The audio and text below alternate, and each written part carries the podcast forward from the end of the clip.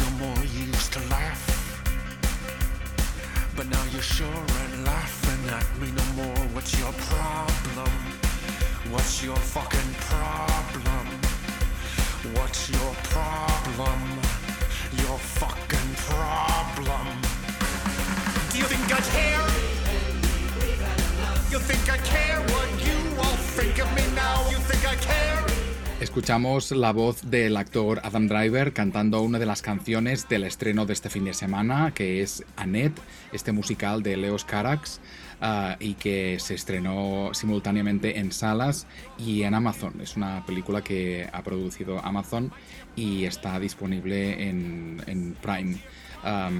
Y bueno, Adam Driver hace un poco lo que puede, tampoco se le exige más, no es un gran cantante, sí es un buen actor ah, y está acompañado de Marion Cotillard, que ella sí canta un poco mejor. Um, y bueno, es una película, un musical un poco sorprendente, es una ópera rock ah, pasado por el filtro de un culebrón. Um, y es una propuesta interesante de estas locas que tiene Leos Carax. Y si recordáis episodios anteriores, hablamos con Irene Crespo, la corresponsal de Cinemanía que estuvo cubriendo el Festival de Cannes, y nos recomendó, de hecho, esta película. Dijo que le gustó más que a muchos críticos, que le dieron bastantes palos. Y bueno, la verdad es que yo la vi de un tirón, sin hacer muchas pausas, y creo que es buena, buena señal. Y, y aún y sus irregularidades me dejó un buen sabor de boca. Ah, pero tengo muchas ganas de saber qué opinas tú, Juan. Pues eh, si es una película irregular, eh, bueno, primero hay que decir que no fue concebida como una película inicialmente, ¿no? Era simplemente eh, The Sparks querían hacer un álbum de la misma. Eh, ya habían escrito anteriormente como musical para que se llamaba La seducción de Igmar Bergman en el 2009, pero pues era muy difícil hacer un tour con ello y eh, la banda decidió escribir Annette, que es lo que nosotros vemos y pues hay algunas canciones a pesar de lo de lo compleja que suena la cosa, hay algunas canciones que, que- que se nos quedan un poquito. A mí, eh, bueno, también venía como, como con muchas dudas. Además, o sea, verla, eh, digamos que, que venía yo de- personalmente de una recuperación y no pude ir al teatro a verla. Quería verla en el teatro, pero la vi en casa a través de Amazon y pues me dejó como, como, como la cosa irregular, me dejó como, un- como un sabor agridulce Ujú. pero decidí volverla a ver. Eh, decidí- la vi dos veces y la segunda parte, la segunda vez que la vi me gustó, me gustó un poco más. Ujú. Como dices muy bien, es una ópera rock. Es una ópera rock con un- una cosa novelesca en donde hay unos personajes muy marcados, ¿no? Que es esta cantante y este, y este humorista que tiene un humor un poco... com- sí, sí, exacto. Y, y bueno, eh, conciben a, a- a- a- a la niña que es Annette. Y a partir de ahí pues se genera una, una serie de sucesos, eh, pues eh, sería mm, sin entrar como en muchos spoilers, aunque pues mucha gente yo creo que ya la ha visto porque pues está en, en la plataforma, aunque no estoy seguro, podrías tú mirar a Mark si, la, si, si está en, en- en la plataforma en Latinoamérica o no. Pero bueno, la niña es como, como eh, digamos que, que- que por donde corre toda la película, ¿no? Es, es como, la niña es como, como el bastión a donde, a donde estos dos personajes se aferran de una u otra forma. Y, y ese final a mí, hombre, me parece uno de los finales más estupendos y conmovedores que haya visto una película, ¿sabes? Creo es que duro. es un final duro, pero es un final muy profundo, con muchísimas capas, eh, sobre todo por la simbología que tiene, eh, por, eh, digamos que, que la chiquita que es Annette siempre carga un, un miquito eh, como de juguete y tiene muchísima simbología todo lo que pasa en esa última escena en donde ella está con, con Adam Driver y lo ve por, por última vez.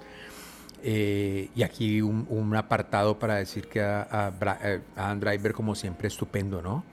Este hombre, este hombre es, un, es un gran actor y está estupendo en toda la película. Y hubo cosas que, que me mantuvieron, bueno, pegado totalmente a la pantalla por, por todo lo que, lo que pasaba en la misma y tenía muchísima curiosidad. Es una película que no le teme al ridículo y es una película tampoco en donde uno la pasa súper bien, pero yo creo que esa fue la intención del director, ¿no? Sí. Eh, digamos que, que, que estamos caminando por, por, por los pasos que el director nos dejó y valoro, antes de, de- de que sigas tú eh, con tu opinión, valoro Ujú. muchísimo. La cinematografía es re brutal, es de Caroline Champetier, eh, esta maravillosa cinematógrafa, bueno, que, no, que nos ha dado otras, otras joyas eh, eh, increíbles e inolvidables. Y esta, y esta película tiene una factura eh, buenísima, es una película bella de ver, eh, es una película que está muy bien realizada y además pues la música es, es increíble. Ujú. Eh, es una película que a mucha gente puede incomodar y puede ver de una u otra manera, eh, verla de que es una película ridícula, pero pues creo que está, está precisamente contada Sí. de esa forma, ¿sí? Es- es- decía anteriormente que vamos sobre los pasos del director, lo que él quiso hacer. Y, y puede indignar. Digamos que a mí me generó muchísimas cosas. Me molestaba, me, ah, me, me jodía, me, me daba como rabia al final y tal. Pero, pero, pues, hombre, el cine es para generar esa clase de sentimientos y valoro eso. No es una película que creo que le vaya a ir, pues, en taquilla a reventar porque mucha gente se irá a salir de las salas. Mm, decía un crítico español que, que, bueno, el cine trayendo esta clase de películas a la gran pantalla, pues no va a haber recuperación en corto tiempo, pero creo que, que es una película que vale la pena ver en la gran pantalla. Me, me da pena no haberla visto en la gran pantalla. Ojalá Sí. ustedes tengan la oportunidad de verla en la gran pantalla porque hay unas imágenes inolvidables en la misma y creo que me extendí mucho. No, no, es muy interesante lo que cuentas y estoy muy de acuerdo, es- especialmente por lo que dices que es, es un poco irregular. Y es, es- es verdad que compagina un poco esos momentos geniales. Por ejemplo, hay una escena que me gustó muchísimo y es una escena muy simple porque es un conductor de orquesta que está conduciendo pues una melodía y está haciendo un monólogo a la vez. Sí. Y es un plano circular que creo que da dos vueltas enteras alra- alrededor de su personaje.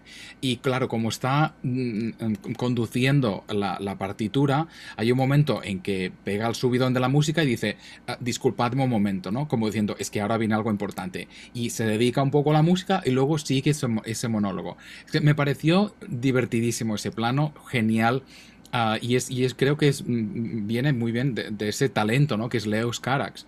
Ah, pero luego hay cosas como muy tontorronas, Sí, ¿no? sí, Ah, muy, muy. e- esos planos de, de paparazzis que son como muy falsos, con una, ¿no? una pantalla verde clarísimo que tienen detrás los personajes haciendo como mm, una parodia de esas fotos que te sacan los paparazzis. No sé, hay cosas que no, no funcionan, pero hay muchas cosas que sí funcionan. Y creo que esa revelación al final, que creo que es magistral y, da, y da otro sentido muy diferente a, a lo que hemos visto hasta ese momento. El detalle de Annette, precisamente, que no vamos a revelar, pero ese detalle que al principio me desconcertó, pensé que igual había sido una mala decisión y luego de repente, eh, especialmente con el final, te das cuenta que es el gran valor ¿no? de, de esta Annette. Y, mm, y bueno, la música que es, que es genial. Me encanta mm, especialmente el hecho que empieza con poniendo las cartas encima de la mesa, ah, porque es eh, sale el director, los, los músicos de Spark, ¿no? Los hermanos ah, Ron y Sí, Russell sí, Mael, sí.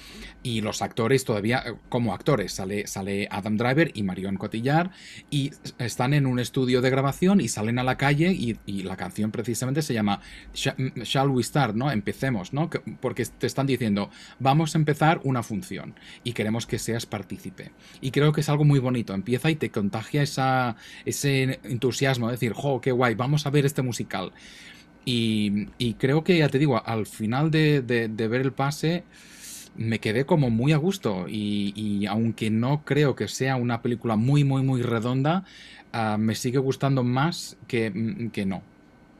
Sí, eh, en eso estamos de acuerdo. Es una película que al final tiene, tiene, tiene esas cosas que, que, que enganchan, que, que, te dejan ahí y le valoro lo que decía anteriormente acerca, bueno, sus actuaciones, la cinematografía y sobre todo esas capas tan, tan, tan bien marcadas y tan bien logradas que tiene la peli, sobre todo ese final que me parece extraordinario, lo repito, sí. me, el final me deja... Hombre, me deja muchas sensaciones por todo lo que encierra eh, y sobre todo por lo, por, lo, por lo simbólico. Es que tiene muchísima simbología y la gente nos va a entender cuando la vea. Ojalá uh -huh. podamos compartir y hablar de ella. Eh, porque claro, todo pasa a través de, de ese hilo conductor que es Annette. Eh, y pues también revela muchísimas cosas, pero, pero es una película que sí, eh, lo emputa uno, pero, pero creo, que, creo que, que, son más las cosas buenas que tiene que las cosas malas, a pesar de su irregularidad, que, que se complementa, como bien lo dices, con todos los elementos anexos eh, que tienen que ver con la imagen, la música, que es estupenda. Eh, y lo demás. Creo que, creo que aguanta verla y repito, ojalá eh, véanla en una, en una sala grande, una sala de cine, porque creo que, que la, diferencia, la diferencia creo que es descomunal.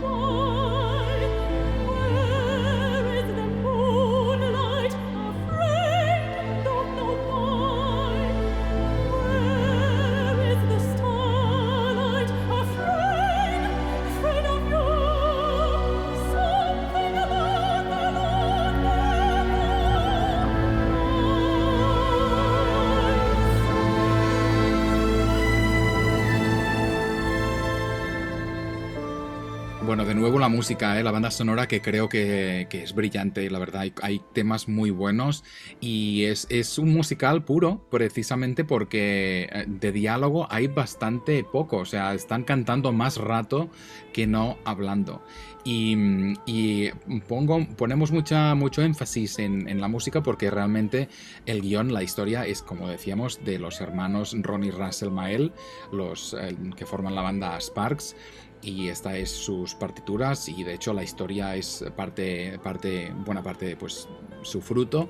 Pero bueno el director es uh, Leos Carax que la verdad uh, lo comentamos en el último episodio. Vimos Holly Motors en el New York Film Festival hará pues casi 10 años si no recuerdo mal y nos quedamos ahí como diciendo, pero qué, pero qué es esto, ¿no? Es, fue un, un, poco un despropósito, o sea, una película que para mí tenía momentos geniales, pero muy delirantes, pero que no en su conjunto no, no, no, dejaba nada de pozo. Y, y, esta creo que es un poco la genialidad de, de Leos Carax. O sea, te guste o no te guste, es un director excéntrico y tiene cosas interesantes. Y bueno, lo que decíamos es Annette es un, buen musical o raruno para los que queráis recuperar pues musicales un poco que salen de la, de la onda un poco más rígida. You're going on a journey. A journey through memory. All you have to do is follow my voice. We're closed. I know, I'm sorry it's late.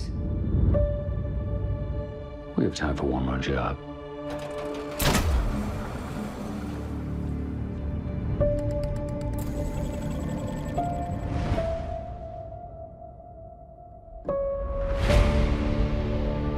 When the waters began to rise and war broke out,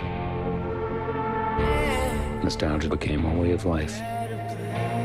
There wasn't a lot to look forward to. So people began looking back. Bueno, y en esta convalecencia obligada me vi también eh, en HBO Max Reminiscence, que es esta película que ya Mark nos había adelantado de Lisa Joy. Eh, pues que no me gustó ni cinco, que me parece un ladrillazo, una colcha de retazos de películas que ya he visto y que están aquí pues de una manera superpuesta de mala manera. Eh, Una es una película que a mí, a mí no me gustó absolutamente para nada. Y antes de hablar mucho más de ella, yo quería preguntarte, en la conversación que tuviste con, con su directora, eh, ¿hubo espacio para contarte qué había inspirado a hacerla? Mira, hubo un poco de espacio. La verdad es que ya sabes cómo funcionan estas cosas. Te dan 15 minutos. Fue una entrevista vía Zoom. Ella estaba en Nueva York precisamente, en un hotel. Me, ¿no? me- me contaba, bueno, como decían la última vez, ¿no? Lisa Joy es la esposa de Jonathan Nolan, el co-creador de la serie Westworld y el hermano de Christopher Nolan. Y me decía, mira, estamos tan estresados porque imagínate, vaya pareja de creadores, o sea, están siempre haciendo mil cosas. Y justo cuando hablé con ella, estaba escribiendo los guiones de la nueva temporada de Westworld. Y me dijo, estoy aquí estresada y he pillado una habitación de hotel para hablar contigo, porque es que no tenía más espacio con los niños y, y, el trabajo. Y precisamente ah, es una de las cosas que le, le pregunté, le dije, jo, la nostalgia es algo muy bonito, porque mm, eh, yo sufro mucho de nostalgia, esos achaques, ¿no? De, de- de pensar, jo, ¿recuerdas cuando, eh, no sé, estaba con esta persona o estaba en ese sitio? Ah, ¿Qué hubiera pasado si en vez de decir eso o hacer eso, hubiera hecho otra cosa, ¿no? Y es, es muy, es algo muy bonito, pero también muy peligroso. Y ella pues mm, comparte muy, mucho esta, esta obsesión y de hecho si sois seguidores de Westworld, la última temporada precisamente trata de la memoria, ¿no? De, de cómo pues ah, en ese caso, ¿no? Los androides ah, toman conciencia que son... eh, eh, seres por propio derecho, ¿no? Y, y toman la conciencia para intentar, pues, ¿no? Pues superar un poco los humanos que los tienen sometidos. Así que básicamente fue eh, esa eh, examinación sobre la memoria, los procesos de, de la memoria, y ella me decía, miramos mucho al espacio, o sea, nos encanta enviar gente al espacio, pero la nueva frontera es el cerebro humano, y ahí es donde vamos a, encontrar los grandes misterios del, del universo. Es una mujer, la verdad, una conversación tan sensata, tan intelectual, o sea, una tía tan interesante y me sabe tan, tan mal que haya hecho un producto tan poco interesante, porque creo que tiene muchos elementos interesantes, ¿no? El, el contexto, el Miami destrozado por, eh, por el cl- cambio climático, tiene todos esos elementos interesantes que funcionan, pero la historia es que no tiene corazón y creo que es lo que te, lo que te pasó a ti, ¿verdad? Sí, la historia no tiene corazón, o sea, es, es una historia plana en donde los, sus protagonistas se pueden morir de un sopapo y a mí me, me Sí. da lo mismo, o sea, me da exactamente igual, no tengo ninguna interacción con ellos, ninguna reacción de nada. Eh, y me parece que eso- me sentí viendo cosas que ya he visto y eso a mí cuando las cosas no están ahí bien, o sea, uno puede hacer homenajes, pero cuando uno hace esta clase de cosas no tan no las plasma de la mejor manera, pues las cosas quedan chambonadas Sí. y quedan mal. Entonces ahí me trasladé a Días Extraños, a Inception, a- a- entre otras, porque es que ahí la gente si la ve, que está en HBO, pues va a encontrar muchos, muchas similitudes de otras películas. Y lo que me acabas de, lo que nos acabas de decir, pues tiene, tiene muchísimo que ver con, con la película, porque es que si, si si están estas personas detrás de la misma, eh, pues claro, ahí se ve también el tema de la memoria con Sí. Westworld y, y- y todo lo que acabas. Entonces, claro, hay, hay, hay una serie de influencias ahí que no estuvieron bien logradas dentro de la película, que hubiera sido chévere que tornara a otra cosa. Y sí, da una pena que una primera película con un presupuesto que imagino que fue un presupuesto largo, hacerla Sí. por, por todo lo que uno ve en la pantalla, pues termine, termine tan mal, ¿no? Sí, ha sido un fracaso realmente. eh, recaudó 2 millones en el primer fin de semana y eso es nada. Am, y además, bueno, contemos ah, de nuevo, es, es- es una de esas películas que se estrena simultáneamente en cines y en, y en HBO Max. Y creo Vaya. que en ese, en ese sentido la gente, pues, los que se hayan aventurado a recuperarla en streaming, pues am, son la- muy poca gente. Así que nada, queda como un experimento fallido de Lisa Joy, pero insisto, a mí es que me gusta mucho esta mujer, después de la conversación con ella, me gustó mucho el- la premisa de, mm, de Westworld y tengo ganas de ver la nueva temporada. Así que bueno, mm, hay Lisa Joy para mucho. Ojalá no con otra mierda.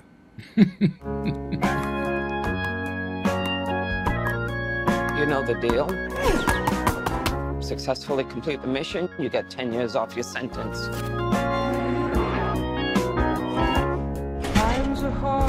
You fail to follow my orders in any way, and I detonate the explosive device in the base of your skull. So this is the famous Suicide Squad.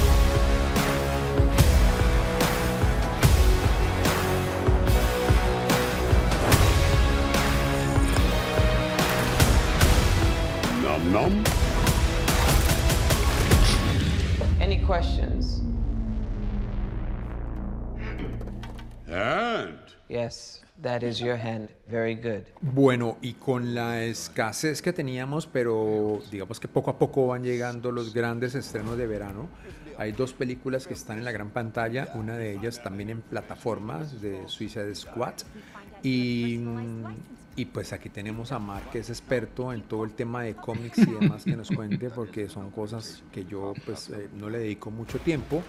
Pero para eso está Mar aquí, para hablar de este par de películas y que nos cuente eh, cómo van. A mí me alegra el tema eh, en el sentido de que quiero que la taquilla se mueva, que, que la gente vaya a los teatros, aunque ayer tuve una conversación que me dejó un poco triste antes de que, de que Mar eh, se vaya con estas dos, estas dos, eh, estos dos estrenos.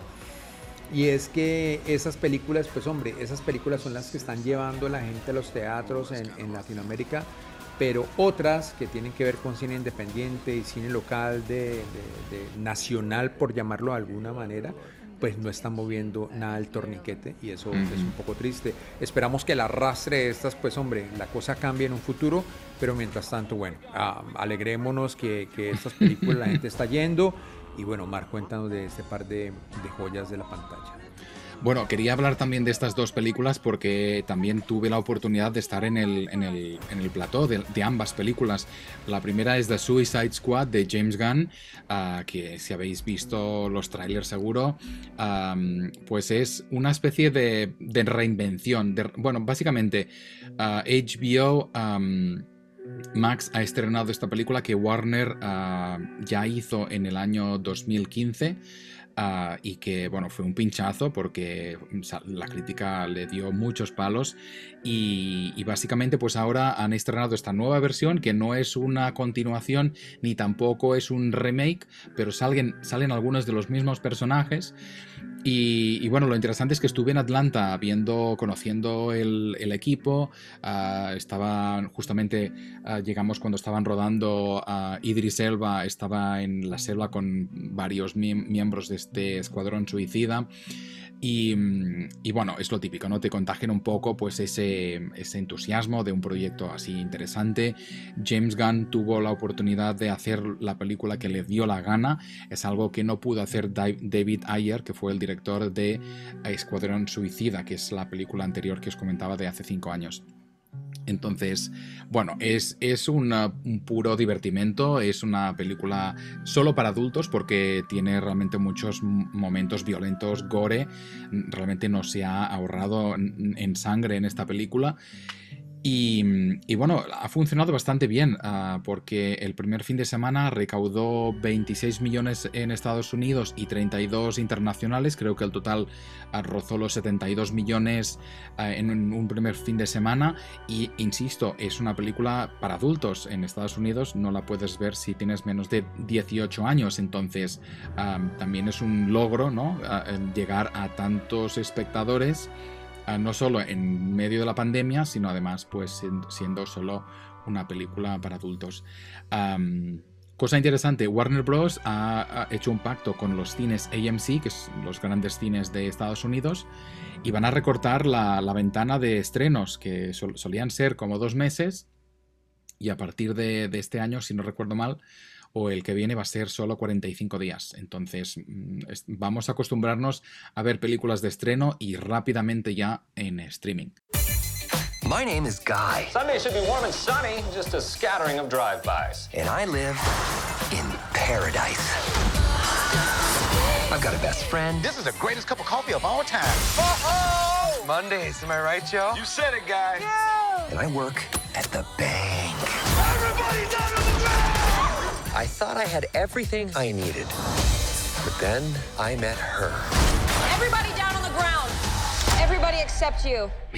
Y la otra película que tuve la oportunidad de, de, visitar el rodaje, esta vez en Boston, precisamente fue Free Guy, uh, que es esa película de Ryan Reynolds y Jodie Comer, que es una actriz que adoro de esa serie, que empezó muy bien y luego pues está normalita, Killing Eve. Uh, que es, la emite la BBC. Para ahí, para ahí, para ahí un momentico. ¿Cómo así? Jodie Comer está en una película de esta, es una película de mierda, la misma de Killing Eve, que es la remamacita, la superactriz, la que amo y sigo a todos lados. No puede ser. Pues sí, tengo que ver entonces. Claro, tendrás que verla. Además es que es la película del verano.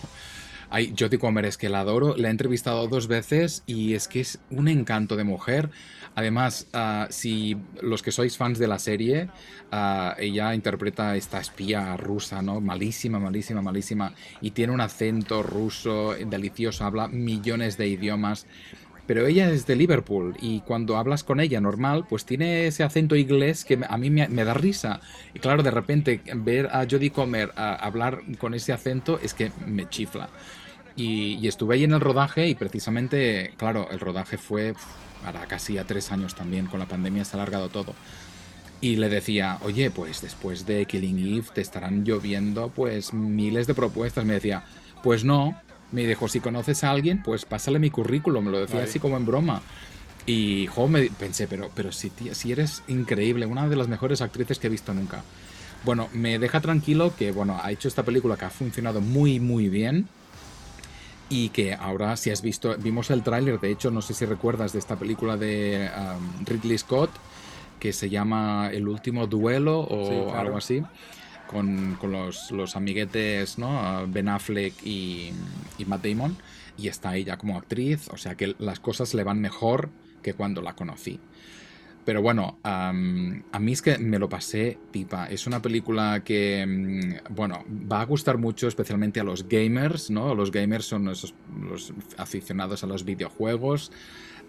Es una película que es para pasar un buen rato, que creo que es algo que no logró el Escuadrón Suicida, pero esta sí lo logra.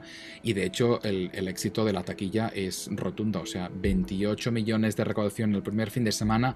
Una película que solo se podía ver al cine. Y yo cuando fui en el estreno, pues estaba la sala, la sala casi llena. Recaudó 18 millones en el segundo fin de semana, o sea, le ha ido súper bien, hasta el punto que esta película seguramente va a tener secuela. Es algo que tú vas a aborrecer, pero va a tener secuela.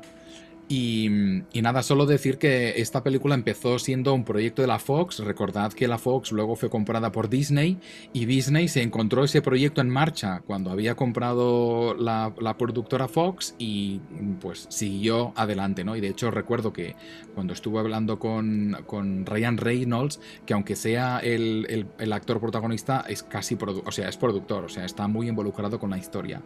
Y claro, le decía, pues ¿cómo han cambiado? No, porque Disney no tiene nada que ver con Fox. Y decía, no, no, nos han dado manga ancha, hemos hecho lo que nos ha dado la gana y se, se nota porque precisamente hay unos gags bastante buenos mm, que conectan esta película con Marvel y con, uh, lógicamente, con la Guerra de las Galaxias.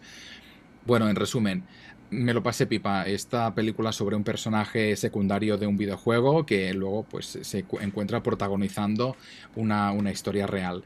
Y, nada, pues yo voy a recomendarla precisamente a los frikis como yo, que les gusta estas películas para pasar el rato. Uh, y si especialmente si eres fan de Deadpool, que es otra de esas películas así de coñitas de Ryan Reynolds, yo creo que te va a gustar mucho.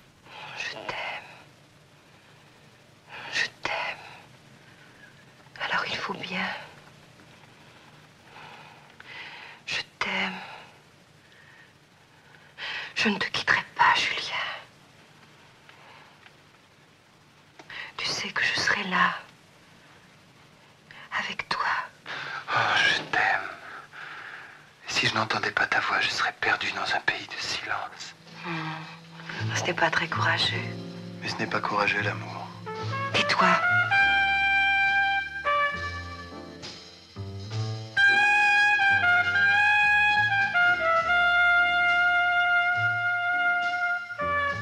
Bueno, y cambiando radicalmente de tema y de películas, eh, HBO Max nos sigue regalando buenas películas clásicas, tienen una gran selección y hablamos de ellas porque eh, ya llegó HBO Max a Latinoamérica y la gente la está disfrutando.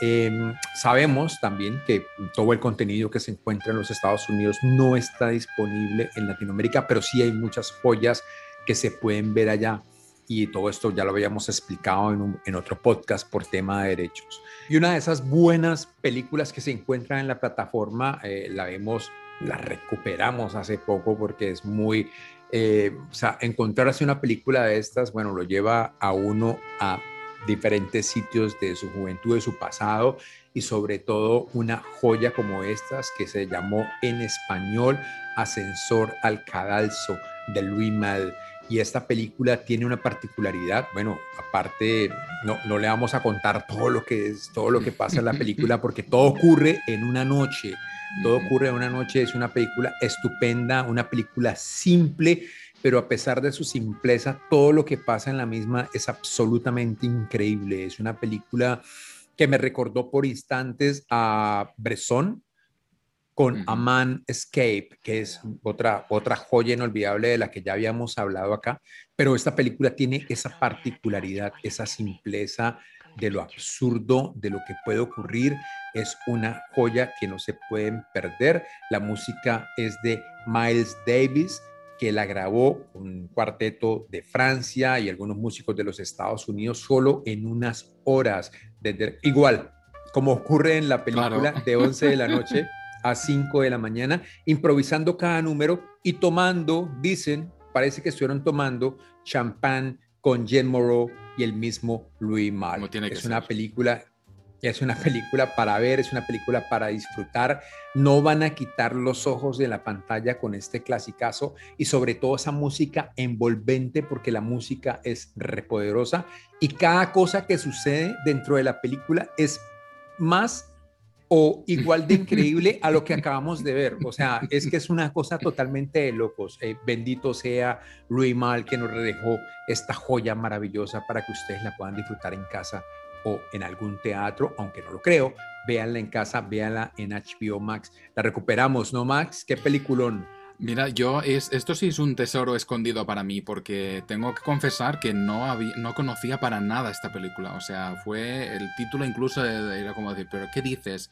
Elevator to the Gallows, que se llama en, en inglés. Uh -huh. y, y, me quedé como, no, Louis Malle. Y digo, Louis Malle, pero, pero, pero si este director yo lo, lo conozco de Adiós Muchachos, que quizás es una de sus películas claro. más famosas. Y para mí una de sus favoritas fue precisamente la última que dirigió, Vania en la calle 42 que se rodó aquí en, Nueva York precisamente y que habla precisamente del ensayo de esta obra de teatro de, de, de Chekhov. O sea, de repente descubro que este tío hizo su primera película a los 24 años y que debuta con este pedazo de película, que además es ¿Qué, tal el, ¿Qué, tal el, debut? Es que, es que es increíble, o sea, vamos a tener que hacer un especial de uh, las mejores óperas primas, porque hay películas que de arranque que es que ya son un sello del director. Y esta es, es que es, es increíble. O sea, es una película que ah, lo que te he dicho muchas veces, ¿no? Que reconoces una buena película con solo los primeros 10 segundos. Y esos maravillosos ojos de John Murrow, que es lo primero que aparece en esa, en esa pantalla, y el uh, je t'aime, je t'aime, ¿no? Que se dicen Sí. dos amantes, ¿no? Que están planeando el asesinato del marido de ella, ¿no? O sea, ahí empieza ese enredo delicioso, una locura que no sabes hacia dónde te lleva. O sea, para mí fue un, un auténtico descubrimiento y, e insisto, o sea, muchas veces ah, ah, son películas que si no te las señalan con el dedo, no las encuentras. Y creo que ah, vayamos a romper esta lanza para esta película que a mí precisamente fue para mí un, un gran, gran descubrimiento. No, la invitación es para que se la vean, de verdad se la vean, porque es una película inolvidable, es un peliculón. Y qué bueno encontrar esta clase de contenido, eh, bueno, está a la mano. Son películas, como lo acabas de decir, un descubrimiento que fue, fue para vos lo, lo que Ujú. pasó, pero, pero recuperarla o los que no la han visto y que también la quieran descubrir, que quieran, de- que quieran ver una gran, gran película, pueden ver esto. Qué peliculón. Esto eh, nos emociona muchísimo. Y a propósito, Louis Malle hace un, un cameo eh, dentro de la película. Eh, si, si, si la ven, miren a ver eh, si pueden saber qué clase de cameo hace. Ujú. Eh, pero repito, es una película que ocurre en una noche y en una noche en donde pasa absolutamente de todo. Qué, qué, qué, qué maravilloso guion, qué, qué película, es súper recomendado. My name is Frank McLeod. I'm about 12 miles off Boot Key Harbor on my way in. Over. Hold your course. You're headed straight for Key Largo. Key Largo.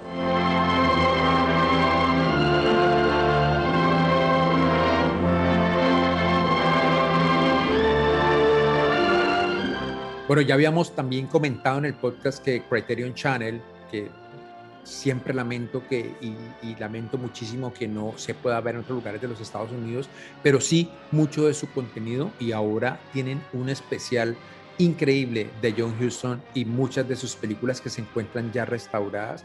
Y bueno, nos hemos sumergido en muchas de ellas y hemos rescatado algunas. La primera que, que, que rescatamos fue Cayo Largo, que es, o sea, en donde está Humphrey Bogart, Lauren Bacall y está también este hombre que es Edward Robinson como Johnny Rocco, el, el, el, el mafioso, Sí, el malandro de la película. Pero quiero decirles algo, mm, y creo que lo había puesto yo en un post, se come en la pantalla. O sea, eh, que verlos a los tres, qué película. También ocurre en un callo en, en Florida, en el Cayo Largo, durante una, una noche de tormenta, pasa- pasan, pasan muchas cosas dentro de la película. Eh, y tiene esa magia de Houston, ¿no? Tiene esa magia de Houston y sobre todo la magia de esos actores que dejan una huella indeleble en, en todas las personas que la vean.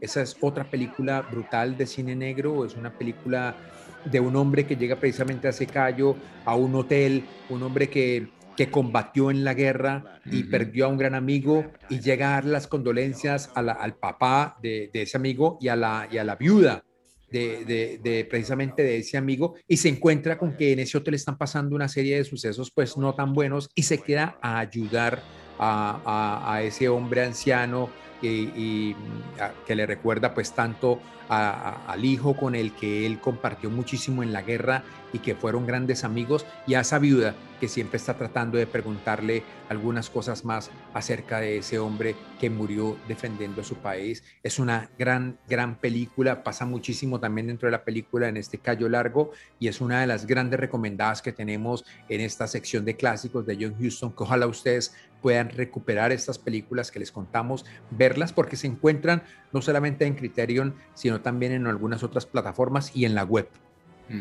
Además, reconectar con John Huston de esta, esta primera etapa de, de su vida, porque él se estrenó también con otra ópera prima de estas que tenemos que destacar, que es El Halcón Maltés.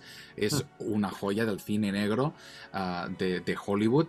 Y, y- y es precisamente, pues lo, lo decíamos eh, cuando hablamos de- del neorrealismo italiano. Ah, el cine negro ah, nació, precisamente de la posguerra y de, esa dureza de- del conflicto y precisamente ah, esa reconexión de, decía, con John Huston, es también una reconexión con el cine negro y también con Humphrey Bogart, porque él precisamente protagoniza muchas de sus películas iniciales y, él precisamente ese, interpreta a ese hombre torturado por esa guerra Mm. y cómo intenta reconstruir su vida, ¿no? Y precisamente Cayo Largo, ¿no? Ese ejemplo de uh, el honor que ha demostrado en el campo de, de, batalla, si es capaz de seguirlo en su vida, ¿no? En esta situación tan complicada que, en la que se encuentra, uh, o si es un cobarde, o sea, hay, hay muchos elementos de ese cine, cine negro que están supurando uh, en estas películas y creo que es, es, una maravilla, o sea, estamos aquí devorando este, este ciclo, no está completo, no están todas las películas, pero están muchas de las buenas. Y bueno, ahí seguimos para Bingo, porque después de Cayo Largo, a mí me espera el, La Jungla de Asfalto y La Reina de África. Pero también otra que recuperamos y que yo tuve la oportunidad de ver, eh, esta, esta restauración bellísima, tuve la oportunidad de verla en Berlinale, que fue de las pocas últimas películas que vi en la gran pantalla antes de, antes de la pandemia. Se estrenó precisamente en, en, en, en Berlín después de su paso por, eh, por el Cinema Ritrovato en Italia.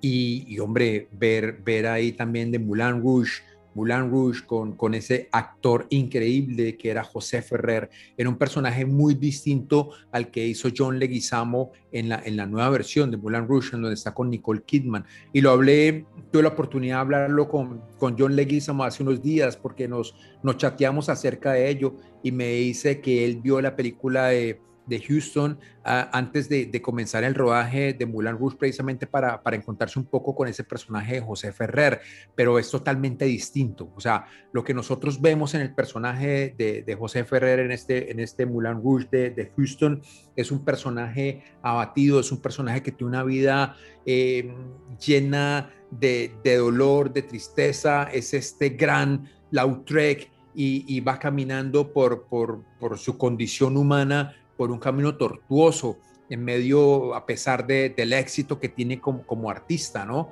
Es un hombre que no tiene amor, es un hombre que vive en el desamor y en la, y en la nostalgia absoluta, y, y esto dista totalmente del, del, del personaje de Leguízamo, del Lautrec de Leguízamo en, en, en la versión de, eh, que ya se hizo muchos años después. Y esta película de Houston eh, recrea precisamente la vida de ese hombre atormentado y es una película durísima, pero es una película bellísima, es una película eh, que también nos conecta muchísimo con ese personaje, con, con Lautrec, y también nos conecta muchísimo con la esencia de ese hombre, por lo que vive, lo que pasa. Y, bueno, es, es, que también esa dirección magistral de Houston y todo lo que pasa en la película es sorprendente y también, repito, inolvidable. Sí, y me encanta también el cinismo que demuestra el personaje, ¿no? Porque tiene mm. esas respuestas que, que, que, muerden, ¿no? Y, y es, es, es, es, parte de esa, supongo, esa, ese mecanismo de defensa, ¿no? Cuando realmente sí, total, total. has tenido una, infa una, infancia tan puta y luego de repente, pues, uh, bueno, te, te, ves como la risa de, de, de todo el mundo, ¿no? Y ese gran talento que era Toulouse-Lautrec. Es curioso también, me gusta ¿no? los trucos del cine de antes, ¿no? José Ferrer, que tuvo que realmente sacrificar uh, su, el bienestar de sus piernas porque Toulouse-Lautrec ¿no? le faltaban parte de sus piernas, tenía unas piernas muy pequeñas y, y realmente pues él tuvo que recurrir a pues, a pues a trucos de cine y en algún momento me dio un poco la risa porque hay un momento en el que ves clarísimamente que José Ferrer está caminando en cuclillas, ¿no? Para parecer un poco sí, más sí, bajo, sí, pero de repente es un poco más alto y luego de repente otra vez más bajo, ¿no? que supongo que era como, jo, está, tengo rampa ya en, la, en, las piernas, por favor. O sea, bueno, es, es, la artesanía del cine de antes y es que, bueno, es, es, es me encanta, o sea... Eh, no tiene, como decías, nada que ver con la versión de, no, de Baz Luhrmann, uh, que es para mí otra maravilla, pero en otra esfera. Sí, y... sabes, que, sabes que hice la, la, la, la maratón de las dos, eh, me, sí. vi, me vi las dos el mismo día y fue un estado maravilloso porque, claro, claro salgo de la depresión absoluta de ver la película de Houston y de, y de este Lautrec eh, personificado por José Ferrer, y después me encuentro la, la histeria, ¿no? La historia, la, la, la, música, eh, ese carnaval, ese, ese caramelo audiovisual que es esta, esta nueva Moulin Rouge, que, que es fantástica, donde una música espectacular, como dice la película, espectáculo espectacular, o sea, es, es espectacular la película como bien lo reza. Em, y ojalá puedan hacer lo mismo porque se van a encontrar con dos películas totalmente distintas, pero que, que, que encierran, en, en, el fondo tienen, tienen cosas muy, muy... Eh, que las, que las, la, de una u otra forma las conecta y pueden, pueden gozarse las dos películas y, y pasar un momento realmente emocional, muy emotivo.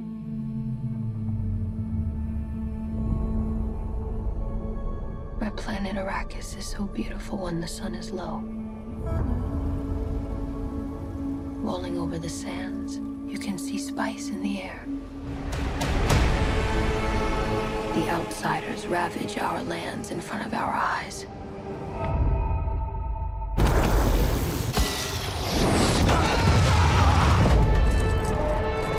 Their cruelty to my people is all I've known. What's to become of our world?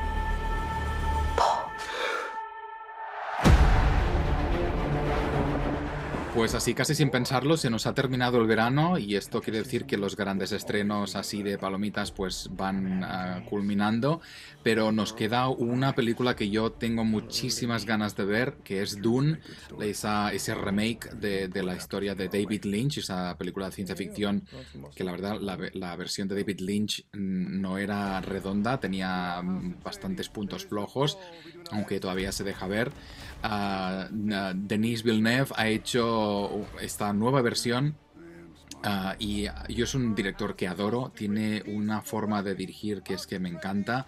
Uh, hizo la continuación de Blade Runner, que creo que es una de las mejores con continuaciones de cualquier película de la historia. O sea, es, un, pack magistral esta de Blade Runner y tengo muchísimas ganas de ver esta en cine. Y tenemos que decir que Uh, pues claro, uh, al ser una película Warner se va a estrenar simultáneamente en HBO Max. Y aquí es donde el director ha dicho que basta ya, que necesitamos llenar, llenar, las salas.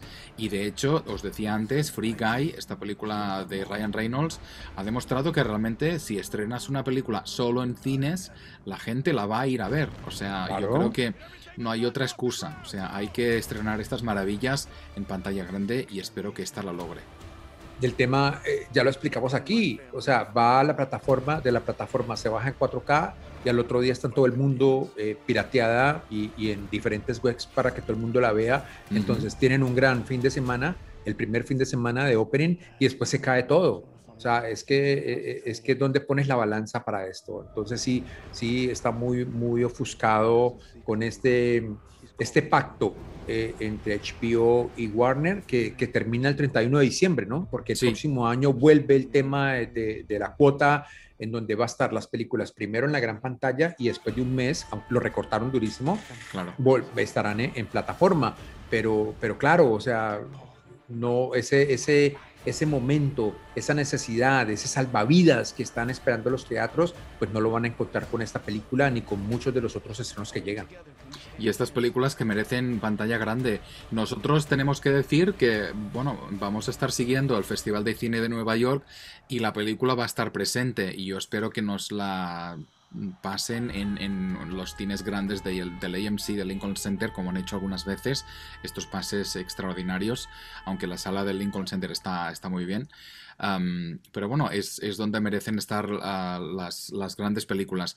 Hay que decir de todas formas que, claro, estamos combatiendo la nueva variante de, del coronavirus, la, la, variante Delta, y claro, han cambiado un poco las cosas. Incluso uh, ahora en, aquí en Estados Unidos, a, partir de la semana pasada, cuando vas al cine, tienes que demostrar que estás uh, vacunado y además tienes que llevar la mascarilla constantemente a lo largo de todo el, edificio. Entonces, hemos hecho una regresión, pero tenemos ganas de que esto se solucione, eh, seamos lo máximo de prudentes posibles, pero bueno, hay que, hay que devorar esas salas grandes que las echamos de menos. Bueno, acabas de, de, de, de tirar dos noticias importantes. Una es que sí, eh, vamos a ver cómo reacciona la taquilla con estas nuevas medidas, porque estábamos como tranquilos y ahora tenemos que volver al teatro con máscara y presentando el, el certificado de vacunación que, que a, a, través de, de, una aplicación que tiene la ciudad de Nueva York.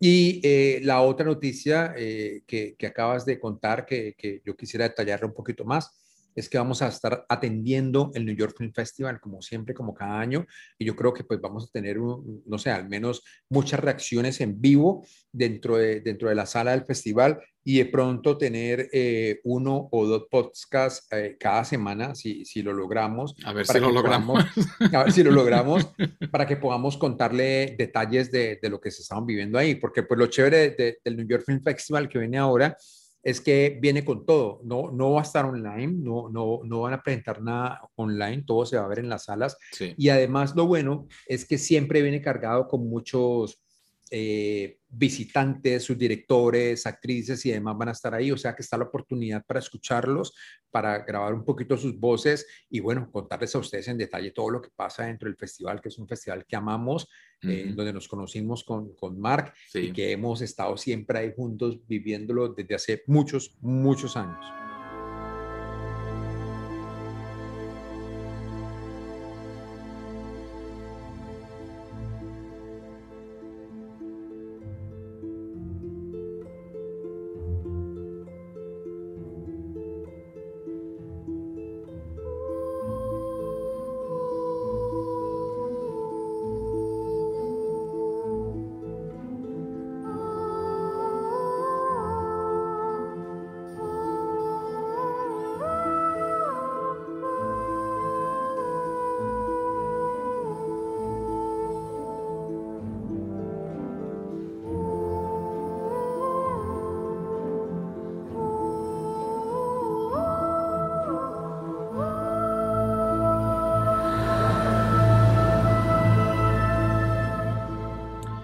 Pues aquí lo dejamos. Uh, ya sabéis que estamos encantados de recibir vuestros comentarios por las redes sociales y además sugerimientos y si tenéis cualquier recomendación como las que os hacemos a, a vosotros, porque de hecho son cosas que, como veis, nos apasionan y por eso las compartimos y queremos precisamente estar también al otro lado. O sea, si tenéis películas que os gustan muchísimo y que queréis que, las comentemos o que las, veamos juntos, pues nos podéis...